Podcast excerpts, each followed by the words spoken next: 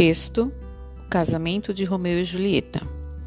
O filme O Casamento de Romeu e Julieta narra a história Romeu e Julieta desde o momento em que se conheceram, os conflitos que vivenciaram e, por fim, o casamento.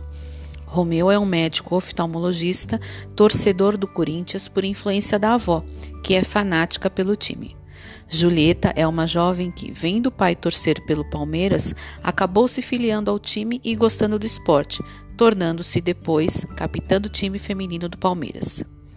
Romeu e Julieta se encontram inicialmente em um derby paulista. Depois, ocasionalmente, no consultório de Romeu, quando Julieta precisou ir ao médico após sofrer um acidente doméstico. Os dois conversam com mais calma e se aproximam. Como forma de se aproximar mais ainda de Julieta, Romeu afirma ser palmeirense, reconhecendo que a moça era torcedora fervorosa do time. Ambos se apaixonam e começam o namoro. Entretanto, Romeu insiste em dizer que é palmeirense para também conquistar a família da jovem. Como vocês sabem, mentira tem perna curta.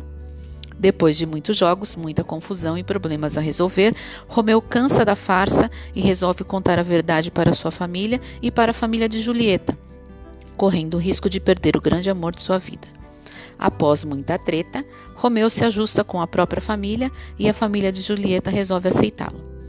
O filme se encerra com as duas famílias estando em paz e Julieta conseguindo ainda formar um time de futebol feminino que leva as cores dos dois clubes, o preto do Corinthians, o verde do Palmeiras e o branco de ambos.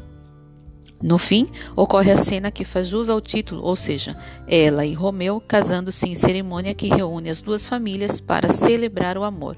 O amor entre Romeu e Julieta e o amor pelo futebol.